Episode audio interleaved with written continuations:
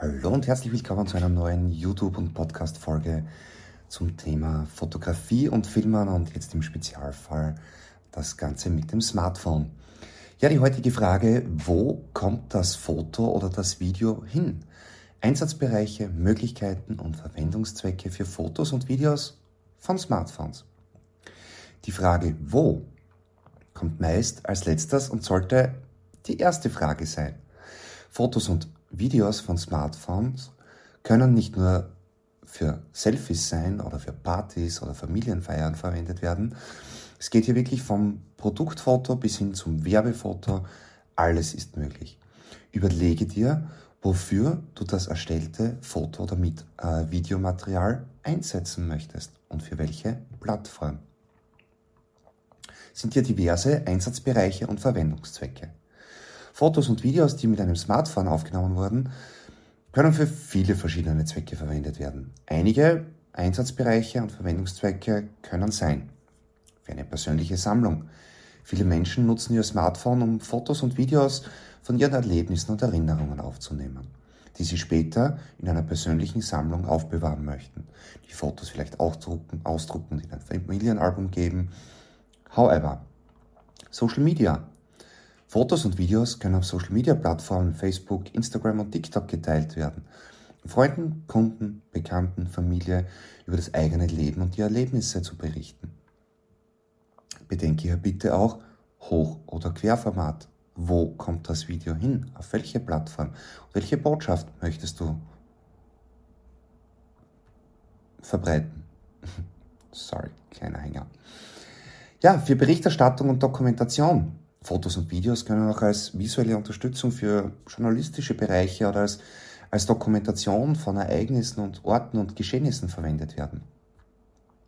Marketing und Werbung, ja ganz klar, mit dem Smartphone kannst du sehr schnell Foto- und Videomaterial in der Werbung ein, also erstellen und für die Werbung einsetzen und fürs Marketing einsetzen, um Produkte und Dienstleistungen zu präsentieren und die, die Aufmerksamkeit der Zielgruppe zu gewinnen.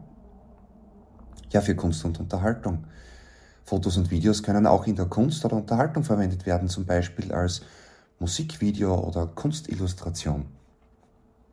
Insgesamt gibt es viele verschiedene Möglichkeiten, Fotos und Videos von Smartphones zu verwenden. Je nachdem, wie sie aufgenommen und bearbeitet werden und welche Zwecke damit verfolgt werden sollen. Ja, was und wo? Was und wen willst du mit einem Foto oder einem Video erreichen? Und wo soll es publiziert werden? Das sind meist die letzten Fragen, die du dir stellst. Dabei sollten es wirklich die ersten sein. Ist es ein Foto von einer Baustelle, wo man nur sieht, dass die Zufahrtsstraße noch nicht äh, asphaltiert ist, also eine Baustellendokumentation? Ist es ein Beweisfoto von einem Unfall, wo das Kennzeichen ersichtlich sein soll? Ist es ein Familienselfie, wo die Augen geöffnet, wo alle die Augen geöffnet haben sollen und welche später für die Großmutter zum runden Geburtstag auf Leinen gedruckt werden soll? Bedenke auch hier Hoch- oder Querformat. Social Media, ist es für eine Instagram-Story? Dann Hochformat. Soll auch viel Text für Emojis freigelassen werden? Ist das Foto für Facebook zum Beispiel ein Querformat oder ist es ein schönes Bergpanorama oder benötigst du für, deinen Homepage, für deine Homepage oder für LinkedIn einen Banner? Handelt es sich um ein Produktfoto für deinen Online-Shop auf neutralem Hintergrund oder wird das Produkt in der Anwendung dargestellt? Willst du Erlebnisse und Sehenswürdigkeiten von einer Reise zeigen? Möchtest du Erinnerungsfoto von deinem Haustier machen? Ein Foto von deinem Kind oder deinen Kindern erstellen, wie es gerade an einer Blume riecht oder die Schuhe eines Erwachsenen trägt. In allen Fällen ist es nur ein Foto oder ein Video. Der Inhalt ist auch dasselbe oder ähnlich, nur wie du ihn darstellst und auf was du achten solltest, macht allerdings einen erheblichen Unterschied. Vor allem auch, wie du deine Fotos und Videos optimieren kannst. Diese und einige weitere Themen werden wir auch natürlich im Podcast noch behandeln und noch im Detail weiter darauf eingehen. Und ja, natürlich, kurze Zwischenwerbung, check auch das Buch Fotografieren und Filmen mit dem Smartphone auf Amazon. Weiter geht's. Wie komme ich zu guten Fotos? Eine sehr häufige Frage, bei welcher die meisten in Workshops im ersten Moment ziemlich enttäuscht sind. Sehr oft wird etwas Hochkomplexes und Kompliziertes erwartet und ja, es ist wirklich so banal, dass ich ein ganzes Kapitel darüber schreiben und erstellen könnte, weil es echt schon fast anstrengend ist.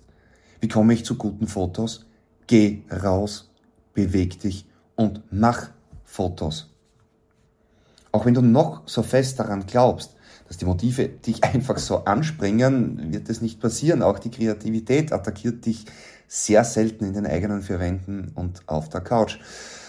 Tja, die Entfernung, Wetter, Jahreszeiten sind nur Ausreden und spielen absolut keine Rolle. Erstmal raus und dann entdeckst du vielleicht zu Hause auch noch einiges. Oder in deinem Büro oder in deiner Firma. Raus kann auch schon im Umkreis von ein paar hundert Metern sein. Also fast die ersten drei Jahre in meiner Anfangszeit in der Fotografie verbrachte ich in einem Radius von nicht mal einem Kilometer. Das sind gerade mal 15 bis 20 Minuten Gehzeit. Die ersten paar Male kam ich mit leeren Händen nach Hause und war, ja, ein bisschen enttäuscht. Nein, ich war mega enttäuscht. Ich kannte ja eh alles, dachte ich zumindest. Nach ein paar Tagen entdeckte ich schon vor der Haustür etwas und ja, das ich noch nicht kannte und mir noch nie so genau im Detail ansah.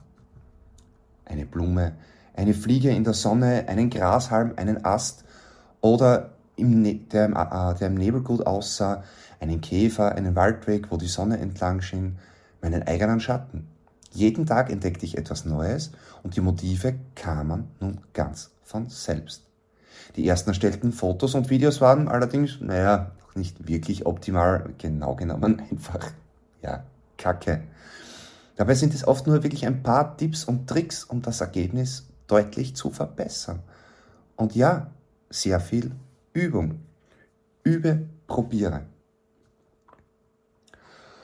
Und wenn du doch meinst, du kennst ja eh schon alles und jeden, dann nimm dir ein Motiv, zum Beispiel eine Straßenlaterne oder einen Ast oder ein, keine Ahnung, einen Gegenstand auf deinem Schreibtisch oder ein Produkt aus, aus, aus deinem Unternehmen und fotografiere dieses Motiv so oft wie möglich aus anderen Perspektiven, bei in jeder Wettersituation, bei jedem Lichtverhältnis, so lange, bis es dir gefällt. Versuch dann auch mal diverse Fotofilter drüber zu legen und schau dir an, wie das Bild dann wirkt. Alles kann, nichts muss. Denke allerdings immer daran, wo und für wen, also wo kommt das Bild hin und für wen ist es. Ja, und die Bildbearbeitung auf dem Handy dann natürlich. Sehr häufig werden ja diverse Apps und Filter verwendet. Einige Standardfunktionen lassen sich bereits in der Kamera bzw. in der Fotoanwendung des Handys einstellen. Eines sei dir allerdings bewusst. Die erste Bearbeitung eines Bildes findet bereits bei der Aufnahme statt. Solltest du ein Foto auch mit einem Bildbearbeitungsprogramm außerhalb deines Handys bearbeiten, mach dir lieber ein Kopie für deine Handybearbeitung und lasse das Original für den Computer übrig. Gerade nach Instagram-Filtern und so weiter bleibt recht wenig vom eigentlichen Bild erhalten.